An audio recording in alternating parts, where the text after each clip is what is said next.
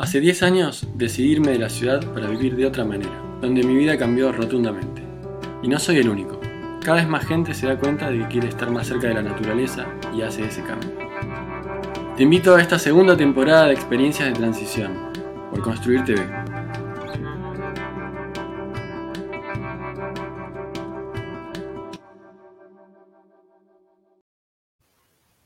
Bienvenidos a otra temporada de Construir TV de experiencias de transición. Este es un capítulo patagónico. Vamos a estar hablando con Yami Cachero, que es un habitante del Chaltén. Hola Yami, ¿cómo andás? Hola Nico, ¿qué tal? ¿Cómo va?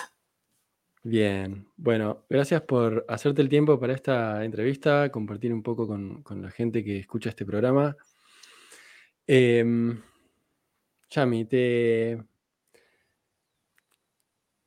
Hace unos 20 años dejaste tu ciudad natal de Rosario, una carrera en tránsito, una carrera universitaria, te topaste con, la montaña y la montaña te, llamó a gritos, parece, porque te fuiste.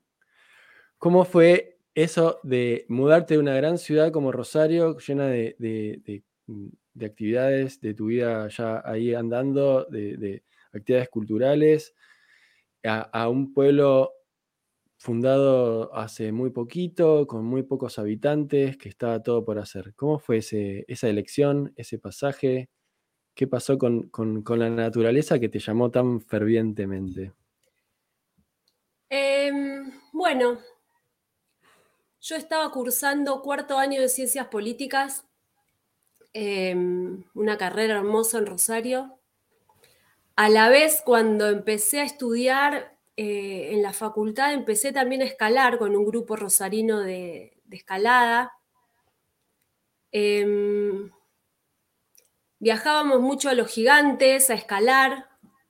Y en un verano me vine acá a Chaltén a visitar a una amiga que era voluntaria en parques. Y cuando vine acá, vine acá en camión. Em, escuchando los charros, sí. Eh, desde Comodoro, nos alcanzó el boleto para ir hasta Comodoro Rivadavia y de ahí a dedo en camión hasta acá. Cuando yo llegué acá me maravillé porque veía que el camión, este, no, el camión no, el camión nos dejó en Calafate. Iba llegando a Chaltén ripio, ¿no? Ripio, ripio patagónico, piedra bola, papá, papá. Y veía que cada vez la montaña estaba más cerca y digo, ¿hasta dónde voy a ir? ¿Hasta dónde vamos a llegar? Hasta abajo, exactamente. Y no podía creer que más cerca, más cerca, más cerca hay algo tan como maravilloso, ¿no? Porque cuando llegas acá se te hace un nudo en el estómago, de estepa, estepa, planicie, planicie, y de pronto ves esos pirulos gigantes que afloran de la tierra de granito tremendo. Em, y ahí conocí, conocí una, un grupo de gente de montaña, una calaña que se había venido a poblar el Chaltén.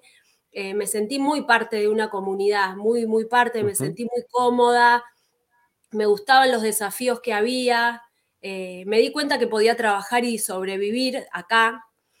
Eh, así que bueno, estuve un tiempo haciendo una transición, en realidad este, sufriéndola bastante, porque no hacía mucho ni una cosa ni la otra hasta, hasta que, bueno, tomé la decisión y esa decisión la tomé eh, medio este, a través de una conversación que tuve en mi casa, ¿no? Con mi familia, que mi papá me dijo, bueno, así no puedes seguir, o sea, hace una cosa o la otra, pero hacela, tírate a la pileta, yo te apoyo. Y bueno, y ahí medio que se ve un psicólogo a la derecha este, necesita el permiso paterno para, que, para decir si esto es lo que quiero hacer.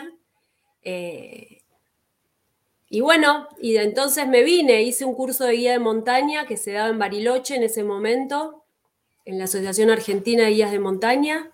Y, bueno, vine, vine varias temporadas a Chaltén a laburar y después ya arranqué, este, arranqué como guía con otra responsabilidad y, más con otro proyecto.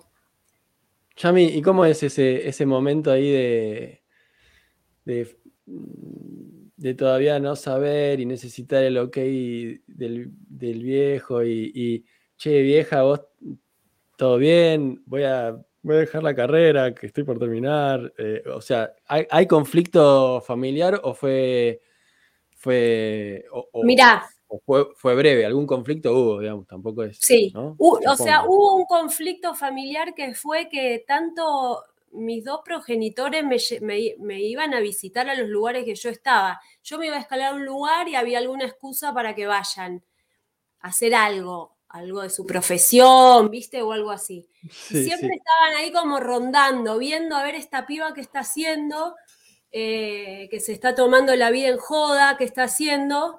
Y no, yo no me estaba tomando la vida en joda porque yo me había dado cuenta que era mi vida y que tenía que tomar una decisión de mi vida, qué iba a ser realmente, o sea, eh, yo seguí mucho la estructura que ya tenía estipulada de antes, terminé la escuela, fui a la universidad, este, me encantaba, me iba bien, eh, pero en un momento dije, no, no, porque yo quiero otra cosa, yo quiero otra cosa. Y cuando vine a Chaltén y descubrí que esa otra cosa estaba acá, como a muchas personas que le pasaron, ¿no? De venir acá y decir, creo que el lugar en el mundo es este. Pero no, pero familiarmente se, pudo sobrellevar porque también mi familia tenía una historia de sur, tenía una historia de viajes y de, y de rodar, ¿no? Rodar para el sur en, las vacaciones, entonces no era algo, no me estaba yendo, no sé, a, a Washington, D.C., me estaba viniendo acá, al sur patagónico. Ok, si te vas a donde nosotros nos gusta, está bien. no, no, bueno, la verdad que hay que destacar que las familias suelen ser la parte invisible de las transiciones de...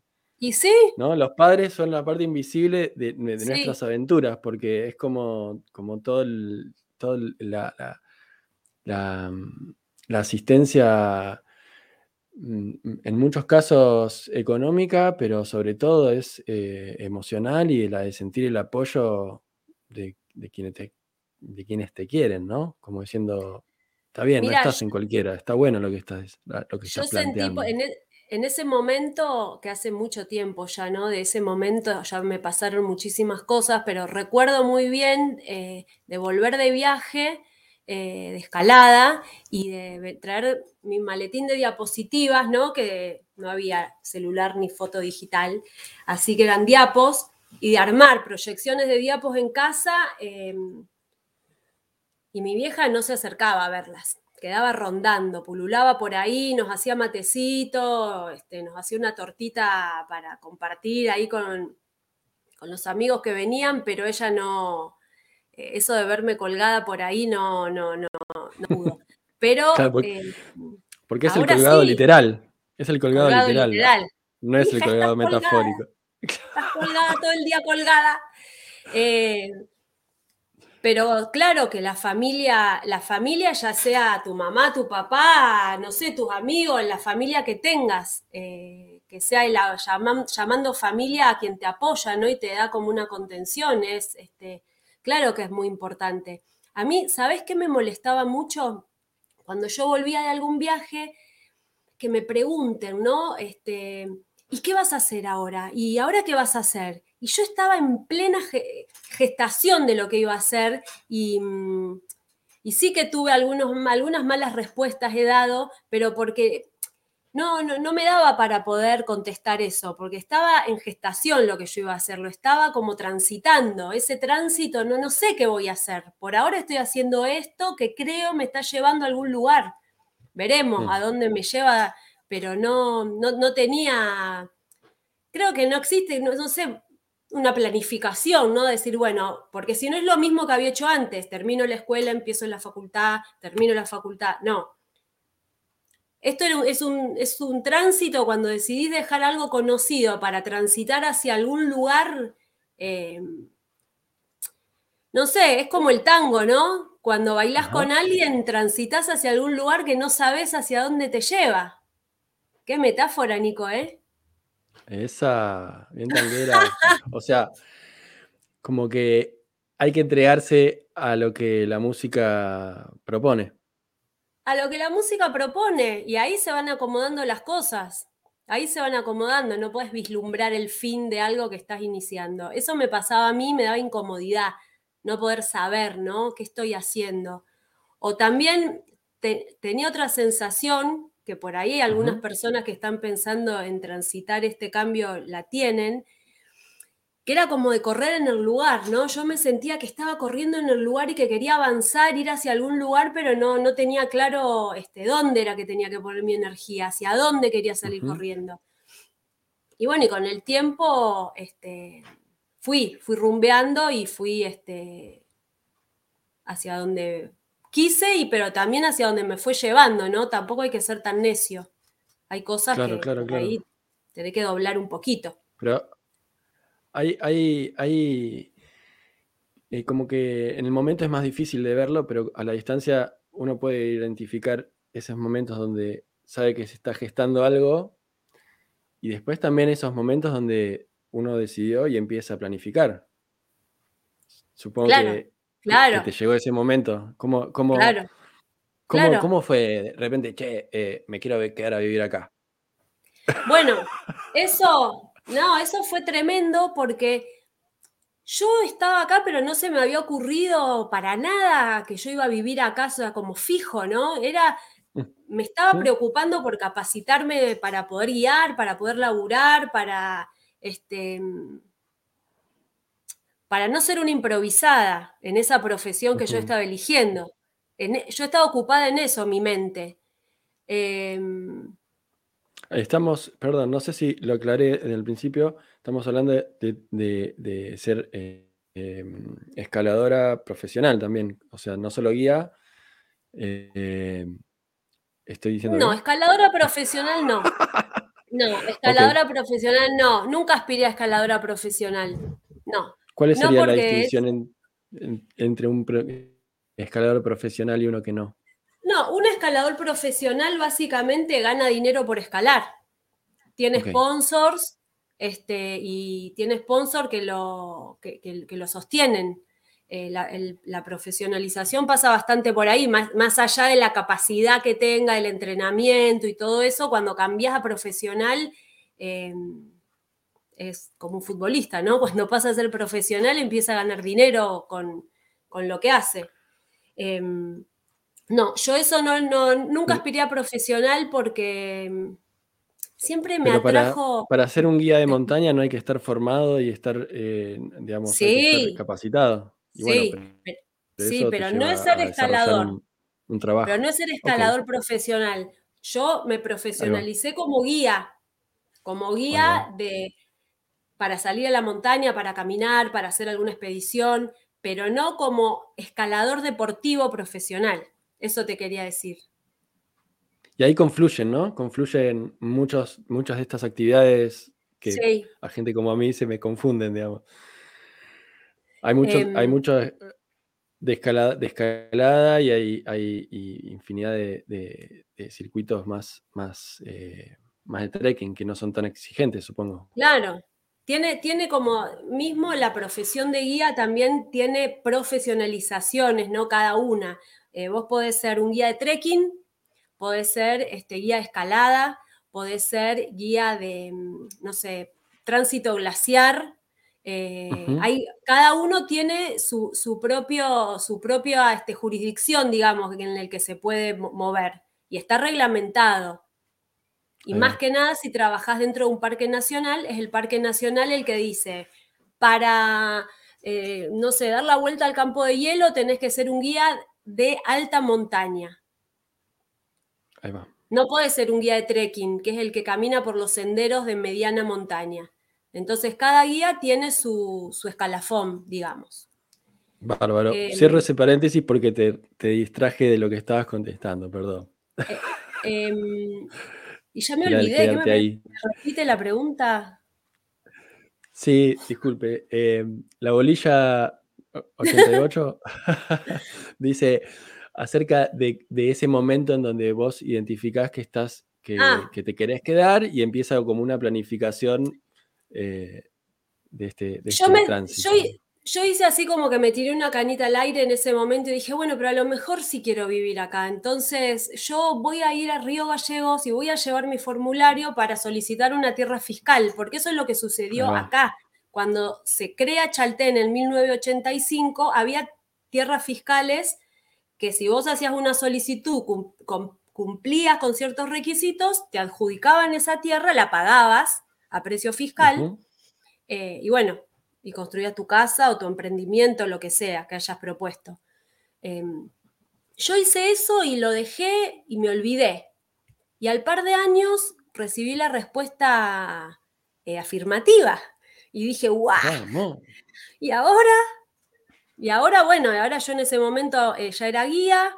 Eh, y bueno, y empecé, ese mismo año conocí a mi compañero este, que, con, con quien estamos juntos hoy en día y, y en ese terreno construimos nuestra casa eh, y nuestro, este, nuestro emprendimiento comercial también, que es esto que te comentaba de guías, eh, casa de guías. Em, y ahí es como que me establecí en este lugar, eh, tuve mis hijas. y bueno, y empezás a mirar otras cosas del entorno en el que estás, además de la naturaleza, empezás a mirar qué escuela hay, qué pasa con el puesto sanitario, es un puesto bastante bastante desarrollado para, estar en, un lugar así tan aislado, pero bueno, precario.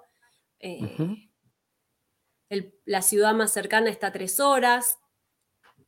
Bueno, a mirar todas esas cosas y empezar a desarrollarme también en, ámbitos más comunitarios, más sociales, conociendo un poco más de la dinámica, saliendo un poco del submundo de la escalada y la montaña, ¿no? Porque también eso es un submundo bastante aislado hoy en día no todo, no todo el pueblo tiene que ver con la montaña, hay otras realidades que no tienen nada que ver. Y ahora, eh, ¿qué cantidad de habitantes tienen? Porque al principio me dijiste que eran cerca de 600. Cuando yo, sí, cuando yo vine en el año 97 eran aproximadamente 600, 800 personas. Hoy en día, por padrones un poco menos, pero debemos ser unas 3.000 personas más o menos. Pasó a ser municipio con 2.000 y ahora en pandemia se han quedado varias personas también a pasar todo este tiempo acá. Eh, y bueno, y, no, después cuando es temporada turística esto se triplica. Eh, llega un montón de gente, un montón de gente. Wow. ¿Y, qué onda el invierno? Si ya es, si ya Ay, la pregunta, hiciste la pregunta. ¿Cómo es en el invierno? este, Mira, en el invierno es, em, en realidad para mí, para el, tipo de vida que yo llevo acá en Chaltén, que en realidad no tengo un trabajo que es todo el año, porque trabajo por temporada, eh, el invierno es el momento en el que descansamos, porque ya no, vienen casi turistas y es el momento de más sociabilidad con, nada, con amigos, con vecinos, este, actividades más, eh, hay proyectos artísticos que se llevan adelante. Se puede convivir un poquito más, se respira más el airecito de pueblo, digamos. En temporada no es tranquilo, no es tranquilo, pero bueno, porque el turismo es tremendo, porque viene mucha gente y bueno, estás corriendo todo el día. Claro, claro. Entonces viene alguien y te dice, ay, qué lindo que vivís acá, es re tranquilo, ay, estás así, ¿no? Que vas a venir, vas a venir, que te llaman, no, este se, quebró la pata en Laguna Capri, hay que venir a buscarlo. Bueno. ¿Sabes lo que me está costando tu tranquilidad? Querida turista. El trabajo invisible, ¿no? del, turismo, del, relacionarse con la naturaleza.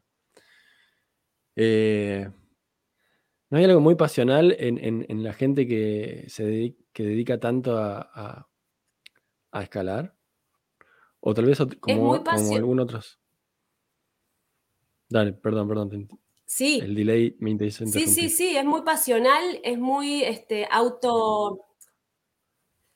Es, digamos, em, muy de autosuperación permanente, autosuperación permanente. Lo que pasa que yo hoy estoy en un hay algo en un punto, viste, que en el día de hoy la escalada está muy al límite, está muy llevada, viste, como deporte extremo.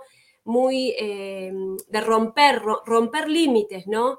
El romper límites de velocidad, romper límites de tecnicismo. Eh, hay mucha tecnología puesta en juego también y ya se convirtió en un deporte de, este, de alto rendimiento. De alto rendimiento. Cuando viene gente muy grosa acá, a Chaltén, casi que no son ni humanos, hacen unas cosas que son tremendas, son tremendas y bueno, es muy individualista el deporte, de mucha autosuperación y de eso, de ponerte ese límite y el otro y el otro y el otro.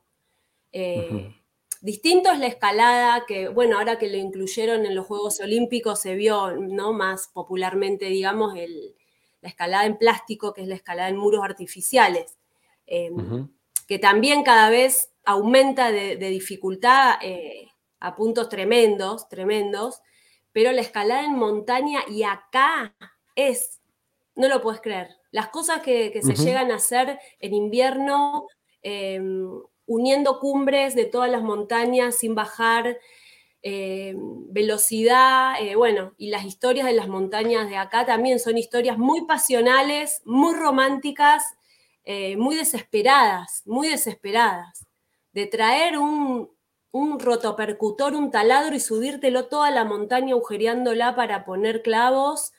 Eh, hasta venir en el invierno, o sea, desgarrador. Acá todo es desgarrador, así como medio flamenco, así desgarrador. Tiene, tiene una, herencia, claro, la herencia romántica de, la conquista de la naturaleza, ¿no? Eh, de la este conquista del explorador. y, cómo es tu, tu relación con la naturaleza? Porque eh, estando ahí y viendo esos paisajes únicos, eh, eh, hay una relación con la naturaleza, que se alimenta y que va teniendo una evolución, ¿no? Mira, em, a mí me pasa que hay veces que la vida cotidiana, no familiar o laboral, medio que me sobrepasa. Em, y no salgo por unos días a caminar y cuando salgo digo, esto es lo que tengo que hacer siempre, ya está, me cambió, me cambió el cerebro de nuevo, mi emocionalidad, ya estoy bien, y ni hablar si me voy a dormir, ¿no? Si te quedas a dormir en la naturaleza, escuchando esos sonidos, ese... Eh, nada, siendo más parte del ámbito en el que estás, eh, siempre hace bien, siempre hace bien, no puede hacerte mal nunca, siempre. Cuando vienen este, los visitantes y no sé si voy a poder llegar, que me va a costar, no estoy en buen estado, o sea, no importa hasta dónde llegues. Lo que, te, lo, que te, lo que transpiras de naturaleza y lo que te permea, ¿no? Que se te mete adentro, em, te cambia, te, cambia, te cambia la percepción de, de lo importante que somos, dejas de ser tanto, ¿no? En la inmensidad. Cuando te podés colocar y darte cuenta que sos parte de un todo mucho más grande y mucho más poderoso, eh, ahí eh, se te, como que se te acomodan los patitos, ¿viste? En la cabeza y decís, cierto, esto es prioritario, esto no es prioritario. Esto es producto de, esto que me, de este sistema perverso que a veces me lleva por un lugar que en realidad no es lo que me hace bien ni lo que me va a hacer lograr los objetivos que tenga. Eso es lo que te provoca la naturaleza. Y por eso claramente hay tanta gente que está tratando de, irse de las ciudades, ¿no? Buscando esta simpleza de eh, la calidad de vida. ¿Qué es esto? No es comprarte un celular o unas zapatillas. No, la calidad de vida es sentirte libre de poder elegir, de, de poder circular con tranquilidad y de poder estar en contacto con, como, decíamos en el, en el grupo ambiental, ¿no? Estos servicios gratuitos que te da la naturaleza. Hmm. Gratis, no necesitas pagar nada para poder estar en un entorno natural y sentirte bien. Y, sí, sí, lo mejor es gratis. tomando esa decisión. Y sí, porque si lo tenés que, bueno, tenés que pagar el pasaje para venir hasta acá. Tenés que, llegar. No es. Hay que llegar. No es moco de pavo, nadie te lo regala el pasaje, no. De una. Eh, Yami, ¿cómo, hablando de naturaleza extrema, eh, hoy hubo un terremoto? ya no es una crecidita, una lluvia, no, esto, que eh, cómo se vive un terremoto en, un, pueblo en medio de la montaña. Y estamos en plena cordillera, o sea que aunque no sea una zona claramente sísmica, sí lo es, porque yo te aseguro que varias veces estuve en mi cama acostada y sentí que la cama se mueve. ¿Y cuál es la diferencia al viento? Cuando hay ráfagas de viento, la casa se bambolea con esta cadencia. Ahora, cuando hay un terremoto, la, la cama se te mueve de arriba para abajo. Eso es lo que pasó. Anoche a las 4.55 de la mañana. Eh, hubo derrumbes en Calafate también, en un cerro cerca de Calafate hubo derrumbes. Y acá, bueno, acá no lo sé, pero puede haber sucedido tranquilamente que en alguna zona remota que nadie está viendo este, haya habido desprendimientos de rocas. Eso es, es muy sencillo. Acá frente a mi casa, todas las primaveras, que es cuando se se descongela ¿no? el hielo que, quedó en las fisuras, en las grietas de la roca, em, hay desprendimientos grandes de rocas. O sea, sí, estás expuesto, estás expuesto, claramente. Claramente expuesto. Y volviendo al tema que vos me preguntabas antes de la comisión de auxilio, de los rescates en montaña, eso es algo eh, que, es para tener en cuenta. O sea, la comisión de auxilio, acá en este lugar que es capital nacional del trekking, ¿no? donde tanta gente sale, visitantes o bien escaladores o escaladoras profesionales, la comisión de auxilio es voluntaria. A nadie se le paga. Es un grupo de, montañistas que se juntan, que está muy organizado ya porque ya tienen muchos años de antigüedad la comisión de auxilio. Eh, estuvo siempre apadrinada por, por la Escuela de Montaña de Trentino, si mal no me equivoco, creo que estoy volaseando con eso, porque no me acuerdo si era de Trentino o no. Bueno, no importa. Em, entonces, al ser voluntaria pasa un accidente, bueno, todos largan los laburos y salen ¿no? A, buscar a esa persona. Y depende de dónde esté esa persona. No, no hay helicóptero, por ejemplo. No hay helicóptero tampoco. Eh, entonces, bueno, son cosas, son, es, como que la cabeza de las personas que viven en la ciudad, cuando vienen acá, eh, tardan poco, porque no es que, no lo van a percibir, pero estás a tu aire, o sea, estás vos con vos mismo. Si te pasa algo, se arma un lío porque tiene que venir un montón de gente solidariamente a ayudarte, más allá de que está parques y gendarmería que también se ocupan pero cuando es algo muy técnico es más que nada la comisión de auxilio Fabio Stedile la que se ocupa de salir a buscar. Em, e, e, es, todo, ¿viste? Es como te tenés que poner... Sí. La cuestión del cuidado de, los visitantes y los turistas está más en manos de la, propia población de, del Chaltén y los, de los expertos de montaña que de una cobertura, digamos, o de un amparo planificado estatal. ¿Sería así? Y mira, el, Estado como, como, Estado no tiene la institución de parques nacionales que tiene un grupo, que es el grupo este que, que salen a, a, rescatar también. Pero no es súper técnico como puede ser la comisión de auxilio. Entonces, si alguien se dobla un pie en Laguna Torre, que queda a tres horas de acá, pueden ir con una camilla y bajarlos. Ahora, para bajar una persona durante tres horas necesitas muchísima gente, una barbaridad de personas, para poder mm. aguantar todo ese trayecto de tres horas de bajar a alguien, de, seis, de tres para ir y tres para volver. Bueno, con gente en la camilla tardas mucho más que tres.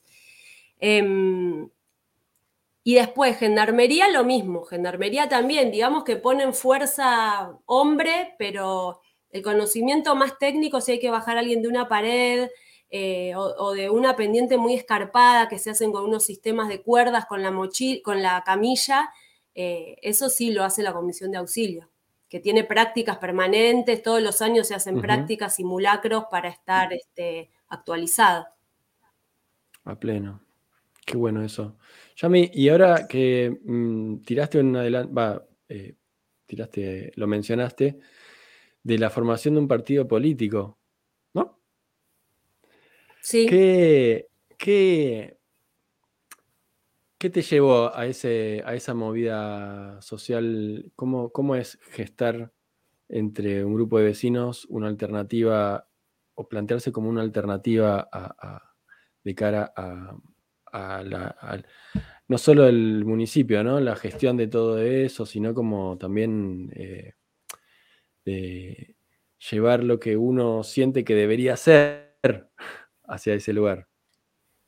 Em, mira, fue, fue bastante natural porque después de estar en la, en la junta vecinal, medio que siempre fuimos el mismo grupo ¿no? que participaba, de ahí derivamos a movernos un poco a una cámara de comercio media sui generis porque era comercial, pero no tanto.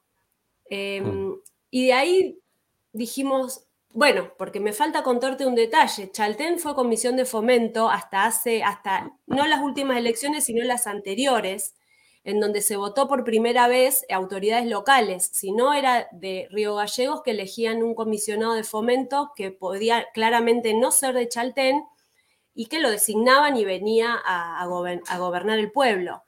Em, cuando superamos eh, los 2.000 habitantes por padrón, en Santa Cruz pasás a ser municipio y se eligen autoridades, se elige intendente y se eligen concejales. Eh, ahí es cuando decidimos, nos pusimos a pensar eh, si nos adheríamos a un partido político o si hacíamos un partido político propio. Eh, y bueno, y ahí fue un debate, discusiones, pensar, hablar con referentes de un par de partidos y decir, no, vamos por la más difícil, pero hagámoslo muy localmente. Chaltén es muy localista, muy localista. Eh, así que bueno, es un trámite burocrático que hay que hacer, es interesante escribir, este, escribir estatutos, escribir este, una ideología ¿no? de partido, propuestas, eh, convocar gente. Eh, no, todo eso fue muy, muy, este, muy em, movilizador también eh, y bueno, nos fue bien, en las elecciones nos fue bien, no ganamos la intendencia, pero tuvimos dos concejales. Em, y, y, bueno, y ahí sigue, ahí sigue el partido. Fue muy, es, muy desgastante estar en política también, ¿no? Ponerle el cuerpo es, eh, creo que me agotó más eso que estar guiando en la montaña, claramente, porque es otra cosa, es un cansancio que te chupa la energía mm, bastante a veces no es lindo. La famosa rosca. La famosa rosca política. Mucha rosca, mucha rosca, mucha complejidad interpersonal, mucha complejidad interpersonal. Y además estamos lejos, entonces cada vez que tenés que conversar con alguien que decide, te tenés que ir a Río Gallegos, que son seis horas en auto desde acá. Eh, es un lugar bastante aislado. Este, es una provincia muy, bueno, no sé si da ponerse a hablar tanto en este momento de esto, pero bueno, es la, realidad de nuestro país que tiene tantos, eh, tanta antigüedad absorbida en sus territorios. Falta a veces un poco de fluidez y de ayornarse, de de solucionar cosas, de escuchar a la gente. Eso es lo que podemos hacer acá mucho, ¿no? Y lo que intentamos hacer con el partido, que no es fácil, que era tratar de serlo no sé si asamblearios, porque asamblearios es, mucho, pero sí de, hacer mesas de diálogo, de conversar, de consultar. Em, como, como, era nuevo el Consejo Deliberante, pudimos poner muchas herramientas de participación ciudadana, casi todas, te diría, porque entramos y dijimos, dame todo lo que me alcance de, herramientas de participación, quiero todo. Eh, y la gente lo usa, usa la banca del vecino, se hacen audiencias públicas, este, se ha presentado algún proyecto por iniciativa también. Qué bueno. Em, entonces, todo eso está bueno, pero claro, es lento. Es lento. Todas estas cosas conversadas son más lentas que este, las decisiones más patriarcales, ¿no? De arriba, de, que, te baja un, funcionario de turno. Eh, pero bueno, es muy interesante, por lo menos a mí, eh, yo con lo que me quedo es que tiene que ir por ese lado, no puede ir por otro. tiene que ir por ese lado, tiene que ir por el lado del involucramiento, de, de participar, de que te importe tu vecino, que te importe tu vecino. Este, por más que vos ya tengas tu casa en tu terreno con un patio, si tu vecino no lo tiene, tenés que ser empático, ¿no? La empatía creo que es el valor más importante que debería enseñarse como fundamental, poder ponerte en los zapatos del otro o de la otra. Eh, y bueno, y todo esto pasa entre el viento y, el terremoto y los escaladores. Y después pasa otra cosa acá, Nico. Acá en un momento la gente se va. Sos un montón, somos un montón de personas en el verano y la primavera y de pronto todos se van. Y se van los que vinieron a trabajar y se van los turistas y quedás en el invierno caminando por la calle tipo el lejano oeste con la plantita así que da vuelta cruzando la, avenida. Eh, y eso, bueno, eso también este, va formando una personalidad de, comunitaria, ¿no? Claro, claro. Los, los, locales, los no locales, los que se quedan todo el año, los que no, hay debe hacer un, va generando, eh, bueno, Interesante. ¿Y sí? ¿Y cómo es el tema del alimento en un lugar eh, eh, extremo donde no, donde se dedica solo al turismo? O por lo que decís, eh, es la fuente principal, ¿no? Mirá. Todo, viene de afuera, hay maneras de cultivar, hay algo autóctono. Todo. De Mendoza, por ejemplo. Este, el otro día vimos las bananas que compré en el supermercado, venían de Brasil unas cosas así como muy alocadas, ¿no? Porque imagínate. Bueno, igual eso pasa en todos lados, pero, pero de, el camión, no, pero local nada. En este momento no hay nada. Sí sucedió, como en, como en muchos lugares, que con la pandemia muchos hicieron invernaderos en, los patios de las casas. Eso sí, eso sí pasó. Em, hay, bueno, compost en tu casa, todos, casi la mayoría tiene. Eh, pero el alimento, recién ahora hay un proyecto agroecológico muy, muy interesante que podría proveer a Chaltén de bastantes alimentos frescos, ¿no? Verduras. Qué súper. Ahí es donde, donde la cuestión política y la cuestión, apostando a lo local, digamos, debe ser súper interesante ver cómo se puede desarrollar todo eso, porque eh, eh, esto, lo que decías de, de pensar cómo va a crecer. O sea, si los mismos pobladores no pueden ir decidiendo cómo, cómo, va, cómo va a ir creciendo su lugar eh, donde viven, ¿qué, ¿cómo haces? Tenés que estás todo el tiempo eh, peleándote con alguien que está muy de afuera. Y yo pienso esto también, ¿no? Em, porque hay también hay, una, hay, una posición que es que como estamos en el parque, este, el, tema proteccionista de la naturaleza es superior al desarrollo urbano, ¿no? Eh, está bien, pero yo creo que la gente tiene que estar adentro de la naturaleza, no afuera. Tenemos que lograr aprender a convivir sin destruir, porque las personas que están acá, que vinieron de otros lugares con realidades muy horribles y sabiendo que que los centros urbanos están explotados. ¿Qué haces? ¿Les decís volvete? ¿Que yo me quedo acá, que estoy bien y vos te tenés que volver? No, hagamos mm. una ampliación urbana que permita la inclusión. No que la naturaleza te eche. Estemos eh, sin destruir. ¿Es muy difícil hacer eso? Esa es la pregunta que yo me hago. Alguien prendió una motosierra cerca de mí hablando de destruir. ¿Se escucha? No. qué bueno, qué bueno.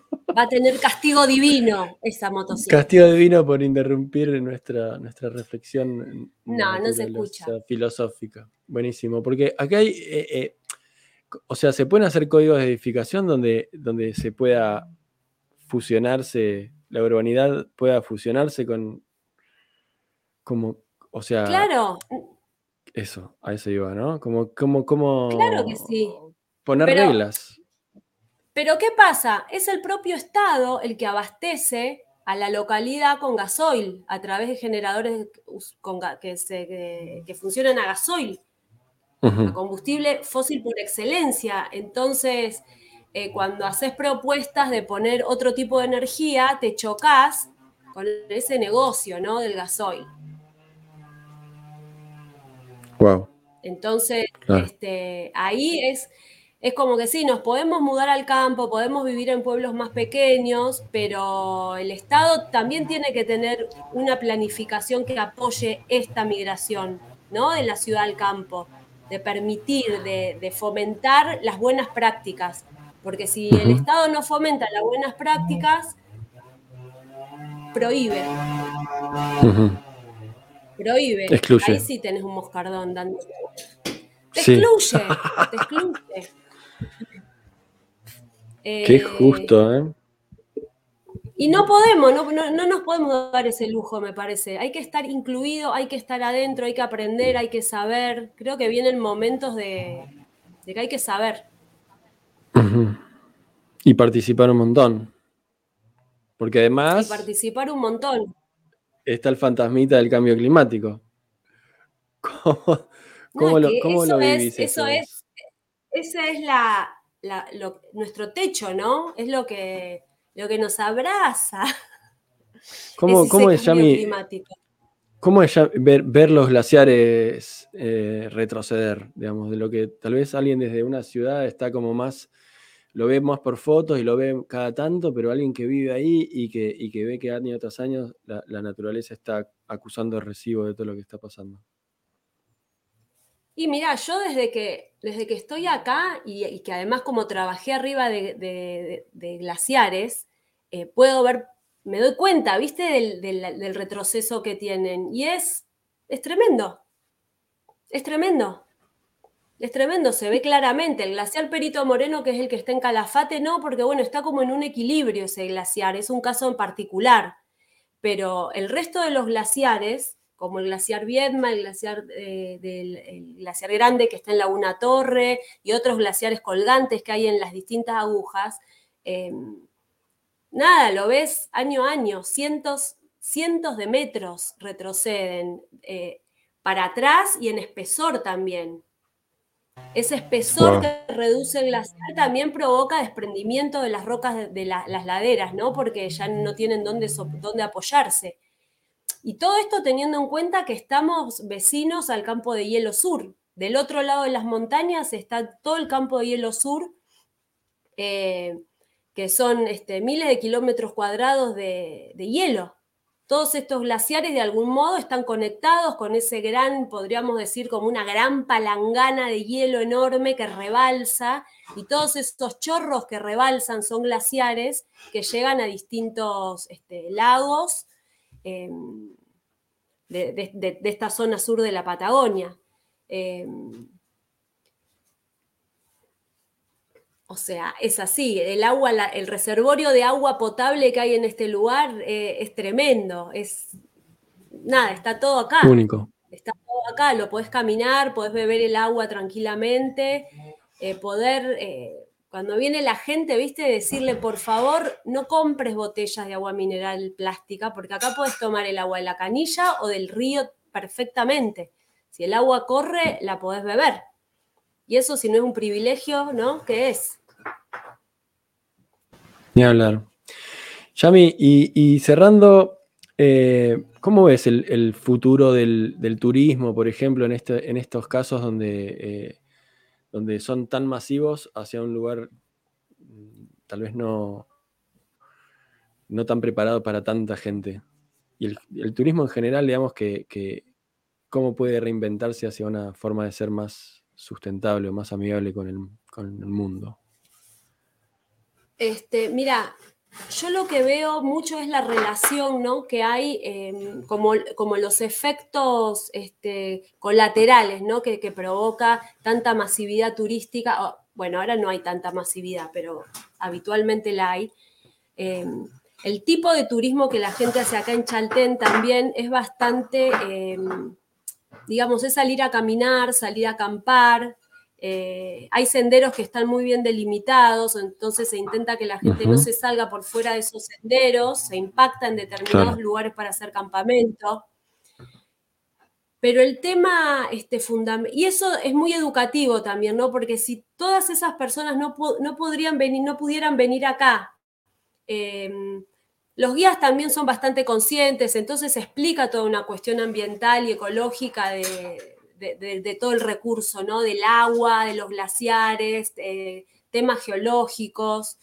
Em, yo creo que todo eso, ¿no? Si vos conocés, que querés y cuidás, pero necesitas este momento de, ese nexo de que alguien te lo cuente. No es lo mismo salir a caminar solo que que alguien te lo esté contando, que te esté diciendo, mira, esa planta que está ahí es introducida de Europa, pero esa que está ahí al lado es nativa, solamente se da en esta zona sirve para tal cosa, atrae tal insecto. Entonces, ese, ese conocimiento que se transmite creo que es algo fundamental para que se disperse, por, porque bueno, podemos dispersarlo por todo el mundo, ¿no? Porque viene gente de todo el mundo acá. Y, con argentinos, obvio, ¿no? Pero ¿qué pasa? Después en el pueblo hay hoteles enormes, el sistema cloacal está muy reducido para, para cómo creció todo esto. Eh, y ya te digo, las personas no tienen dónde vivir porque todo se alquila para turismo, porque económicamente es más rentable. Entonces, eh, bueno, ahí también el Estado tiene que, tiene que meter cuchara y tomar decisiones que, que apoyen a un desarrollo más equitativo, porque esas personas que viven acá también trabajan dentro del sistema turístico. Claro, claro. Entonces no podés decir váyanse, porque ¿quién se queda? Tienen que poder quedarse, estar y desarrollarse con todos los derechos que les atañen. No, no es para grandes hoteles. No pueden, no, la tierra esta no puede ser para grandes hoteles.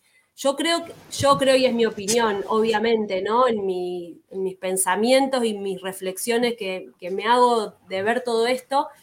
Eh, claro tiene que, tiene que, hay que darle prioridad a este intercambio que sea, pero hablando del cambio climático, te digo, Nico, ¿no? Eh, tiene que haber prioridad al intercambio eh, que le podemos dar a un visitante y que se lleve, que sirva eso que se lleve, que sea un aporte, que sirva, que sepan de qué estamos hablando, cuando estás en uno de los lugares del mundo que es el mayor reservorio de agua potable. Claro. Es una este, oportunidad para transmitir eh, un conocimiento y, una sensibilidad, ¿no? En esa relación con... una sensibilidad, exactamente, una sensibilidad. Entonces sí que este, el turismo masivo eh, tiene muchas cosas malas que creo que pasan más por esto que te digo, de la, estructura, lo que soporta ese turismo. Em, la escala, al final, es el problema. la escala, claro, sí, sí, sí. Claro que sí, claro que es la escala y, porque vos ahí, hablando de la escala, ¿no? Eh, podés satisfacer muchas necesidades de esas personas que vienen, porque es un ocio sano y que además es redituable, porque se lleva un conocimiento. Ahí está el punto, se tiene que llevar un conocimiento que, que aporte, que aporte a la mejora, que se lo cuenten a otro y ese otro se lo cuenta a otro y bueno, y así esa escala humana a mí me parece que es, eh, nada, que somos las personas, el sistema es muy perverso, entonces yo no confío en el sistema, confío en esto, en la transmisión de las personas que puedan hacer algo. Muy bueno. Bueno, Yami, muchas gracias por, tu tiempo, por contarnos cómo, cómo fue tu, tu viaje. ¿Tenés alguna, alguna, alguna anécdota que haya sido como eh, lo terrible y que digas, ¿por qué me metí acá? ¿Alguna anécdota que haya sido lo terrible? Para vos, tampoco es. No, por ejemplo, mira, eh, estábamos haciendo el primer año que yo terminé mi curso de guía, que vine muy contenta porque me había recibido de guía. Eh, Llego y había una, actividad con unos tanos que daban una capacitación para la comisión de auxilio. Y bueno, yo caí con una amiga que habíamos aprobado el curso, felices, hicimos la capacitación y después los tanos me invitaron a dar a salir a una expedición al campo de hielo en esquíes. Yo no esquiaba nada, cero, pero no iba a decir que no de ninguna manera, así que dije, sí, claro, por supuesto. Me cargué la mochila, me prestaron unos esquíes que eran altísimos, gigantes, y me fui al campo de hielo este, con una mochila que pesaba una tonelada. Y subimos, bajamos, caminamos, y yo el segundo día, te juro que tenía unas ampollas en los pies de este tamaño así, te juro así. Ah, Tuve que cortar el, el aislante viste el aislante que es la colchoneta donde dormís con la bolsa de Sí. dormir, Eh, con un agujero, corté un cuadrado, le hice un agujero y me lo tuve que poner abajo porque no podía pisar, iba a quedar ahí varada en el, en el medio del glaciar sin poder caminar. Este, bueno, y ahí tuve que luchar por mi dignidad, viste, y hacer de tripa corazón y estoy bien, con un dolor, con un dolor, pero La lo mezcla- superé. Igual la hay cosas, sí. orgullo, pasión y, Todo. y la No, aventura no me iba a todo, quedar. todo, todo. no me iba a quedar. Este, pero bueno, eh, así, sí, así varias cosas, de tener que darme cuenta cuando había algo que no podía hacer, si me invitaban a escalar algo y yo sí, porque siempre, siempre al principio te voy a decir que sí, vamos, y llegar y decir, che, me parece que esto eh, me supera. Esto que me está proponiendo es algo que no. y tener que recular. A veces hay que saber recular. Soldado que huye sirve para otra guerra también.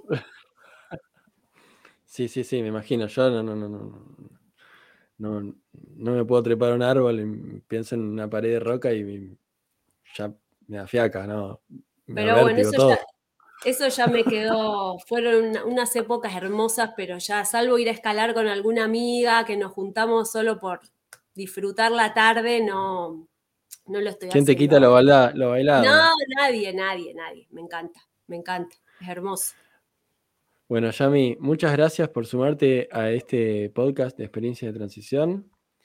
Y bueno, muchos éxitos eh, en esta nueva temporada. Bueno, gracias Nico y para tus oyentes, este, Sí, todo, todo el apoyo para, todo el apoyo para, para salir, para salir. Hay algo mejor que la ciudad seguro, hay algo mejor. Y tiene cosas difíciles, pero tiene muchas que son tan satisfactorias que creo que no hay posibilidad de arrepentimiento. Y más, este, si charlas con gente, conversás, hay que hacer red, no queda otra, hay que hacer red, hablar, no cometer los mismos errores de otros. Y si se cometen, se superan. Se Ahí superan. Ahí estamos para compartir.